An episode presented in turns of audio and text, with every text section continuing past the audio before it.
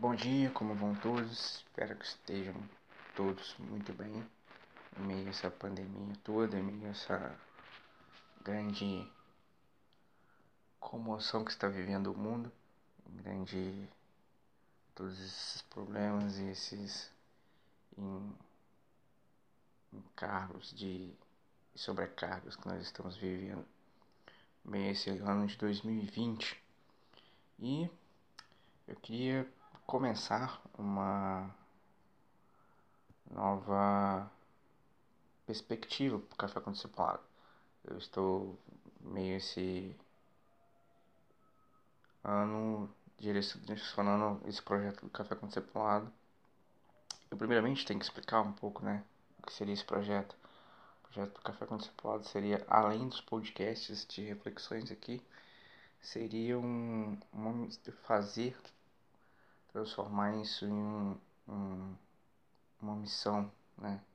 Transformar em um projeto missionário ao qual nós íamos é, tentar adentrar lugares, nos espaços sociais onde o evangelho não iria.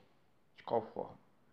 Primeiro com a música em alguns lugares e depois com uma leitura bíblica do evangelho. E em 2019 eu pensava até em quais lugares eu faria esses projetos e a leitura bíblica do, do Evangelho de Marcos me surgiu em fazer numa cafeteria. Olha que aconteceu. Veio pandemia, nós não podemos se reunir, os lugares foram fechados. Esse mesmo café, essa cafeteria, onde eu pensei a princípio no começo das, das percepções sobre o café discipulado fechou, infelizmente, e nós estamos aí sem perspectivas de quando voltaremos a nos reunir publicamente com tranquilidade, sem ter problemas, mas eu resolvi transformar essa leitura de, de Marcos, o Evangelho de Marcos, é algo que você pudesse também obter. Então, passei aqui para o podcast. E eu primeiro tenho que explicar que a minha leitura de, de Marcos não vai ser uma leitura convencional.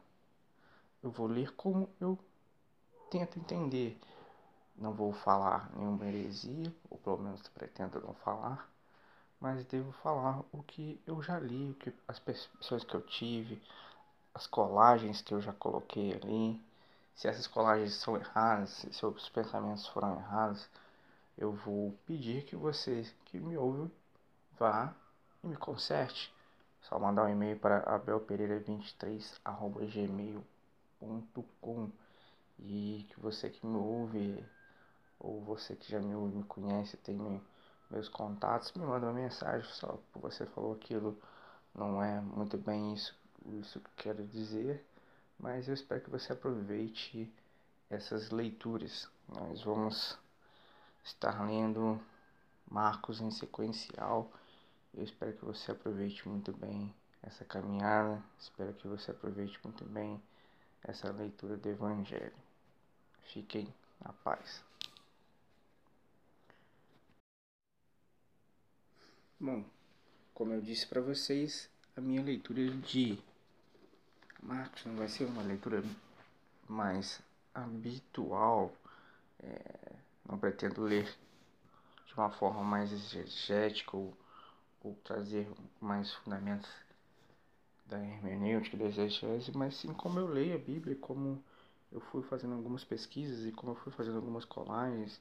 E às vezes vão ter inserções de, de livros em que eu li e obtive algumas percepções às vezes vai ter uma, ser uma leitura mais simples e a gente para ampliar essa a nossa leitura básica do, do, do Evangelho eu vou tentar trazer o que eu estou vendo em alguns livros em alguns livros que, é, que eu li este ano foi como Deus se tornou um rei aí nesse momento que eu estou lendo estou na metade de simplesmente Jesus do N.T. Wright e esse autor principalmente me trouxe algumas percepções. e algumas percepções que eu também tive de alguns outros é, autores que sempre pontuaram nessas minhas leituras, eu ia notando que os caras entendiam e eu juntei com meus pensamentos e é essa leitura de Marcos que eu quero trazer para vocês, ok? Então se preparem, preparem para a leitura de hoje que é Marcos capítulo 1 do versículo 1 ao 8.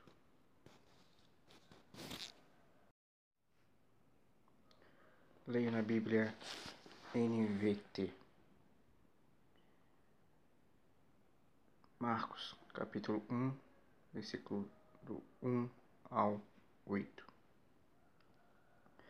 Este é o princípio das boas novas a respeito de Jesus Cristo, o Filho de Deus. Iniciou-se com o profeta Isaías escreveu: Envio meu mensageiro diante de ti, e ele preparará teu caminho. E ele é uma voz que clama no deserto Preparem um caminho para a vinda do Senhor. Abram estrada para ele. Esse mensageiro era João Batista. Ele apareceu no deserto pregando o batismo como um sinal de arrependimento para o perdão dos pecados. Gente de toda a Judéia, incluindo os moradores de Jerusalém, saía para ouvir o João. Quando confessavam seus pecados, ele os batizava no Rio Jordão. João vestia roupas tecidas com pelos de camelo, usava um cinto de couro e alimentava-se de gafanhotos e mel silvestre. João anunciava: Depois de mim virá alguém mais poderoso que eu, alguém tão superior que não sou digno de me abaixar e desamarrar as correias de sua sandália. Eu os batizo com água, mas ele os batizará com o Espírito Santo. Bom, eu não vou ali concordar um pouco muito com a versão da Bíblia A Mensagem, ou da Bíblia NVT, perdões, acerca da tradução da Boa Notícia, prefiro Evangelho mesmo. Então, versículo 1 ficaria: Princípio do Evangelho de Jesus Cristo, Filho de Deus. Então, a primeira coisa que nós devemos se perguntar o que é o Evangelho. Se a gente fizer uma pesquisa rápida no Google, o significado da substan é um substantivo que é o conjunto de ensinamentos de Jesus Cristo. Conjunto de ensinamentos de Jesus Cristo. Bom, Timothy Keller já disse uma vez, ao qual eu já ouvi sempre ele essa citação dele, que o Evangelho é uma boa notícia não um bom conselho. Que, que significa isso? Conselho é o que nós devemos fazer. A notícia é o que foi feito por nós.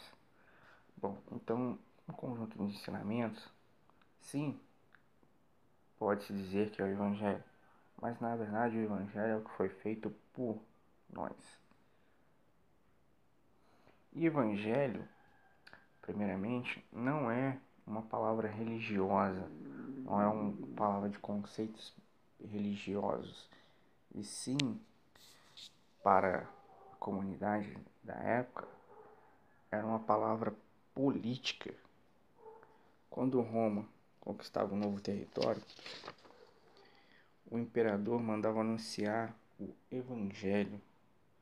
A Pax Romana chegava a o domínio através do imperador. Imperador esse que se intitulava o Filho dos Deuses. Por isso, Marcos coloca o princípio do Evangelho de Jesus Cristo, Filho de Deus. Mas devemos ampliar mais o conceito de Jesus Cristo.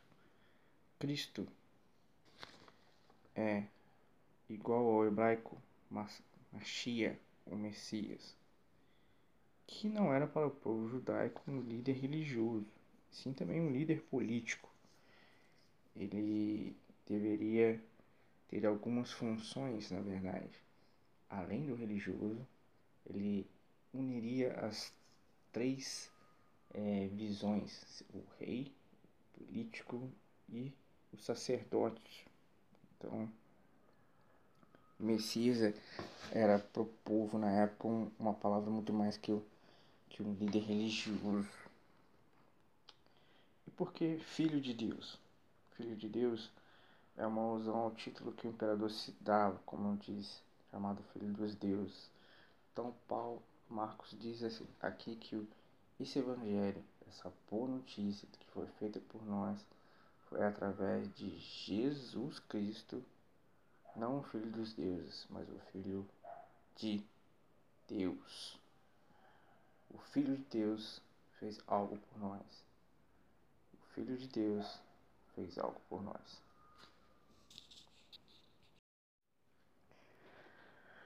Versículo 2, a parte é, A, parte B diz, ou versículo 2 diz: Veja, envio meu mensageiro à sua frente, ele preparará caminho antes de você. Bom, esse preparar o caminho está ligado a Malaquias eu vou ler para vocês Malaquias, capítulo 3, do 1 ao 5. Diz assim: Vejam, envio meu mensageiro para abrir o caminho diante de mim. Eu, o Senhor, a quem procuram chegará de modo repentino ao seu templo.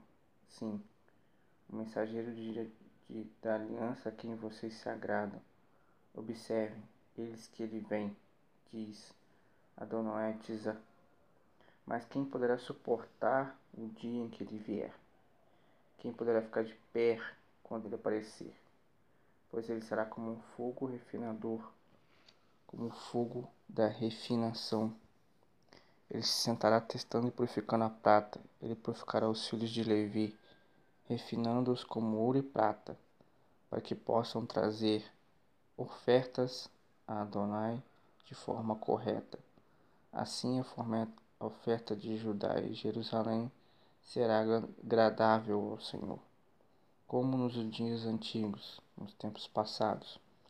Então eu me aproximarei de vocês para executar o juízo, serei rápido para testemunhar como contra feiticeiros, adúlteros e pessoas que juram em falso, contra quem tira vantagem do assalariado, das viúvas e órfãos, contra quem rouba os direitos do estrangeiro e não teme, diz o Senhor dos Exércitos.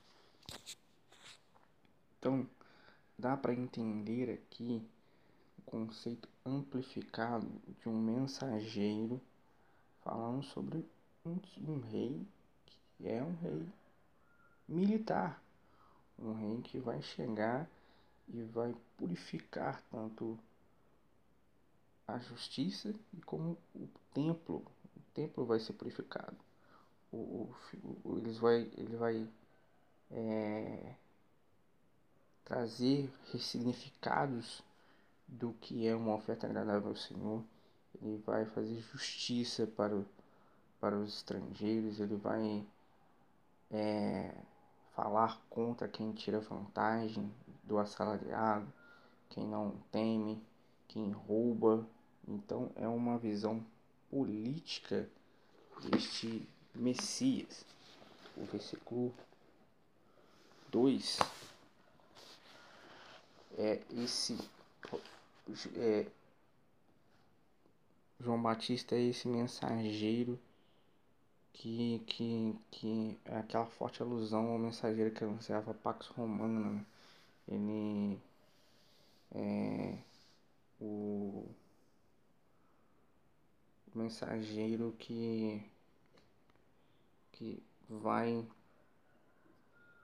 levar essa mensagem inicial de arrependimento, de, de proclamação das coisas que esse imperador, que esse rei vai fazer.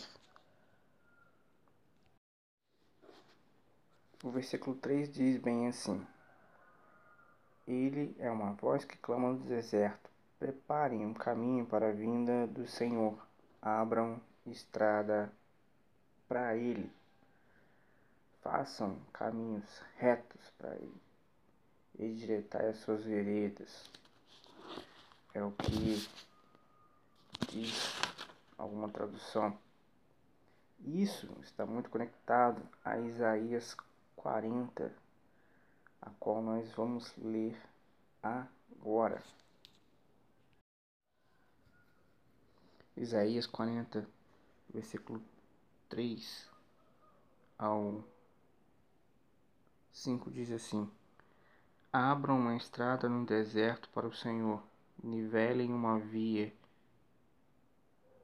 em Abraão, Abraão para nosso Deus. Que todos os vales sejam aterrados, e todas as montanhas e colinas sejam rebaixadas, que lugares acidentados sejam aplanados, e escarpas se tornem planas. Então a glória do Senhor será revelada, toda a humanidade em conjunto a verá, pois a boca do Senhor se pronunciou.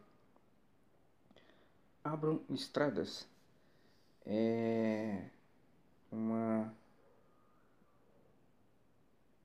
alusão e foi usado por Marcos ali pelo fato de que os romanos abriam estradas para o, para o, exército e as rotas comerciais para as colônias. Isso foi imprescindível também para a proclamação do Evangelho de Cristo para o resto da humanidade, como é descrito até nessa passagem de Isaías.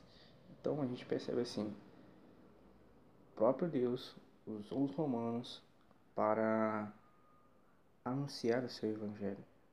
Os próprios romanos que se condiziam como a Pax Romana foram ali usados pelos propósitos de Deus para que o Evangelho de Cristo chegasse às outras nações.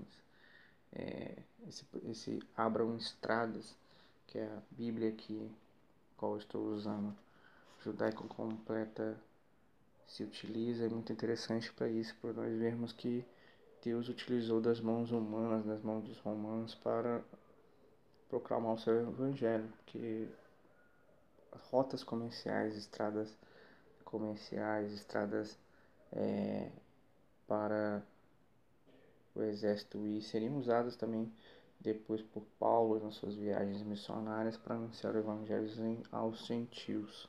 Então achei muito interessante em trazer essa percepção a qual Deus usou a qual Deus já tinha anunciado, né, tinha profetizado antes em Isaías, e utilizou os romanos para executar a sua profecia na história, na terra.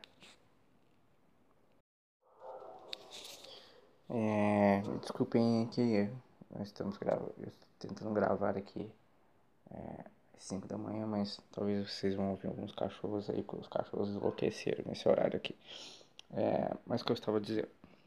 No versículo 4, ele traz que esse mensageiro era João Batista, que ele apareceu no deserto. Há algumas é, percepções, na verdade três, para que esse mensageiro João Batista aparecesse no deserto. A primeira deles era para a óbvio para cumprir a profecia básico. Que a profecia diz que, que esse mensageiro é a voz que clama no deserto. É, então a primeira delas óbvia cumprir a profecia. A segunda é que João era ou poderia fazer parte do grupo dos essênios que eles se retiravam da sociedade por completo. Eles viviam uma sociedade no, no, no deserto, como uma, a sociedade de Qumran, e, esses, e esse João Batista é desse grupo.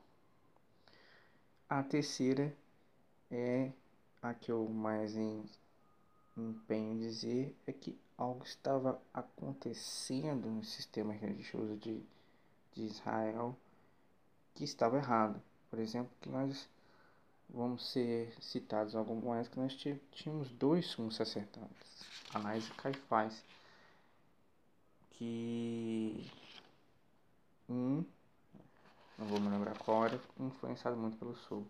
Então, o sistema religioso ele não é, estava adequado. Então, as pessoas estavam procurando realmente o verdadeiro sumo sacerdote. Você, se você for ler Lucas, vai apresentar ali é, o pai de, de, de João Batista é, e vai apresentar a mãe e esses pai e mãe Isabel e Zacarias eles eram descendentes da, da, da das famílias do sacerdotal Arão. Isabel era da linhagem sacerdotal de Arão e Zacarias que fazia, fazia grupo ali do grupo sacerdotal de Abiás, que era sumo sacerdote na época de Zacarias, pais de João Batista. Então, você vai ver que o povo tinha como certa consideração que João Batista era esse sumo sacerdote. É, gente de toda a Judéia, incluindo os moradores de Jerusalém, saía para ouvir João. E quando confessavam seus pecados, eles batizavam no Rio Jordão. Bom, o versículo 5, ele, versículo 5 ele só vai amplificar o que eu disse anteriormente. Ah, havia algo errado no sistema religioso da época e as pessoas estavam procurando a, a, a verdadeira religião, a verdadeira espiritualidade de Israel e um de encontro com João Batista no deserto. E ele era essa figura central tanto porque as pessoas tinham essa ligação é, do sumo sacerdote e, e do rei político, do Messias, como eu falei anteriormente, e João Batista poderia ser esse Messias né? mas ao qual ele disse que não era. E ele estava falando algo que era realmente peculiar para, para a época, que era um arrependimento. E ele estava cumprindo o seu papel. Então, quem estava realmente ligado ao Deus vivo ia para ouvir a sua mensagem. Versículo 6: João se vestia de roupas de tecido com pelos de camelo, usava um cinto de couro e alimentava-se de gafanhotos e mel silvestre. Então, é. Primeiro que essas características que, que mostram no versículo 6 sobre João assemelha ele com Elias. Você deve tentar retornar ali é, em 2 Reis, versículo, capítulo 1, versículo 8, diz assim que Elias apareceu feito, fe, feitas, que era um cara feito com roupas feitas de, de pelos e usava um cinto de couro. É, Elias é, apareceu também no deserto é, vestindo essas mesmas tipos de roupa, roupas feitas de pelo e usavam cinto de couro. Assemelha muito ao que as pessoas diziam que antes do Messias viriam Elias. Então, eles, as pessoas da época acreditavam que João Batista ou era o Messias ou era o Elias. O interessante é que ele tem uma discussão com os fariseus e religiosos da época em João mais ou menos escrito no capítulo 1 de João 19, 23, assim. Eis que o testemunho de João, é, quando os habitantes de Judá enviaram os sacerdotes e os fariseus de Jerusalém para lhe perguntarem quem é você. Ele, muito sincero, declarou abertamente: Eu não sou o Messias. Então quem é você? Eles perguntaram. Você é Elias? Não, não sou, ele disse. Você é o profeta por quem esperamos? Não, ele respondeu. Então eles lhe disseram: Quem é você? Para que possamos dar uma resposta às pessoas que nos enviaram. O que diz você a respeito de si mesmo? Ele respondeu com as palavras de Isaías, o profeta: Eu sou a voz de alguém clamando no deserto. Faça um caminho reto para o Senhor. Então, Elias, então, ó, perdão, então João diz que ele não era Elias, não era coisa, ele era a voz que clamava no deserto. E um apontamento que, que eu também considerei, imagine essa figura, porque João era um Eliseu perpétuo, então ele não poderia cortar o cabelo nem cortar a barba. Imagine um cara com mais ou menos uns 30 anos, 30 anos sem cortar a barba, sem cortar o cabelo, cara, algo surreal. Então, é algo muito difícil que a gente vê um visual muito diferente. Imagina no deserto, mano. Então, você, olha aqueles caras com dread, aqueles cabelão, coisa assim, cara, era. Deveria ser muito surreal ver esse cara no deserto clamando arrependimento e as pessoas se arrependendo.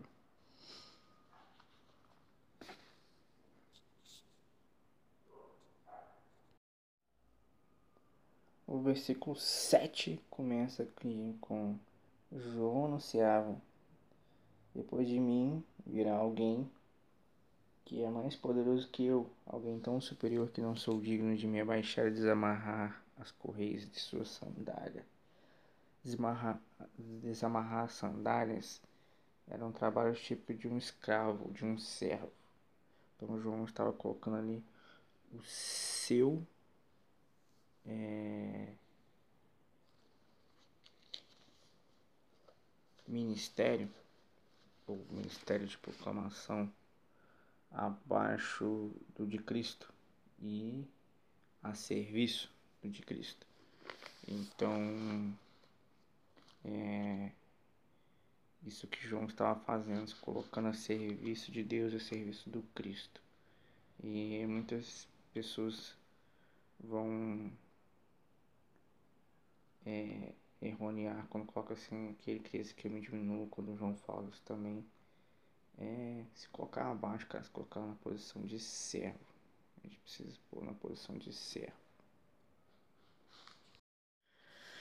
Bom, e o versículo de, de, de 8 diz que eu batizo com água, mas eles batizarão com o Espírito Santo.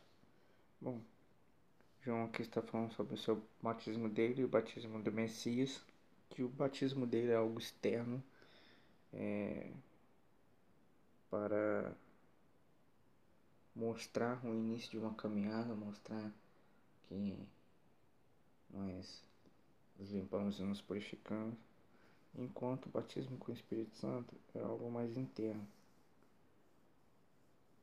É, batismo exterior, batismo de, com água do, de João, ele não, ele só muda a gente externamente, a gente pode é, mudar nossa aparência, mudar nossa nossas vestimentas, falar diferente. Mas se a gente não for batizado pelo Espírito Santo internamente, nós continuamos com a consciência igual.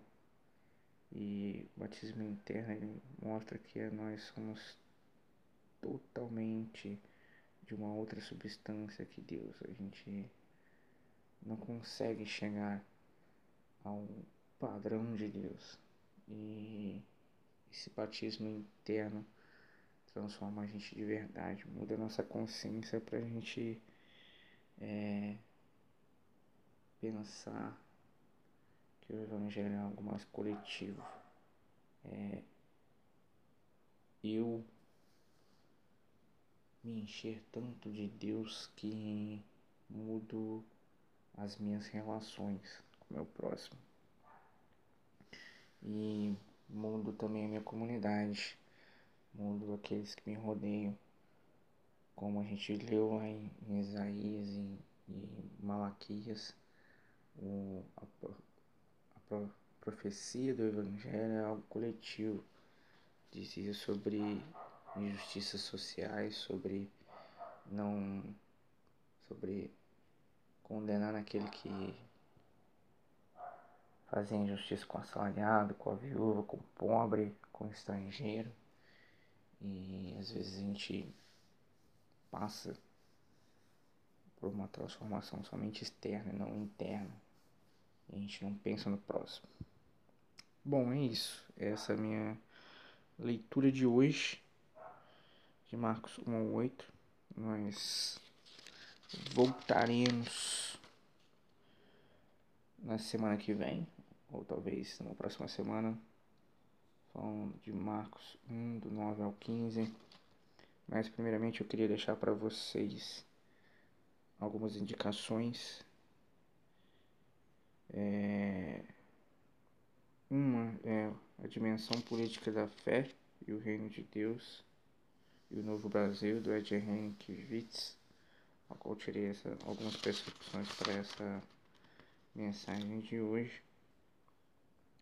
E eu queria deixar também o podcast da Igreja Cristã do Redentor em Santa Cruz, do meu irmão Wellington, é, com ele e meu irmão Giovanni também estão ali numa pregação mais expositiva do livro de Marcos. Você encontra esse podcast lá.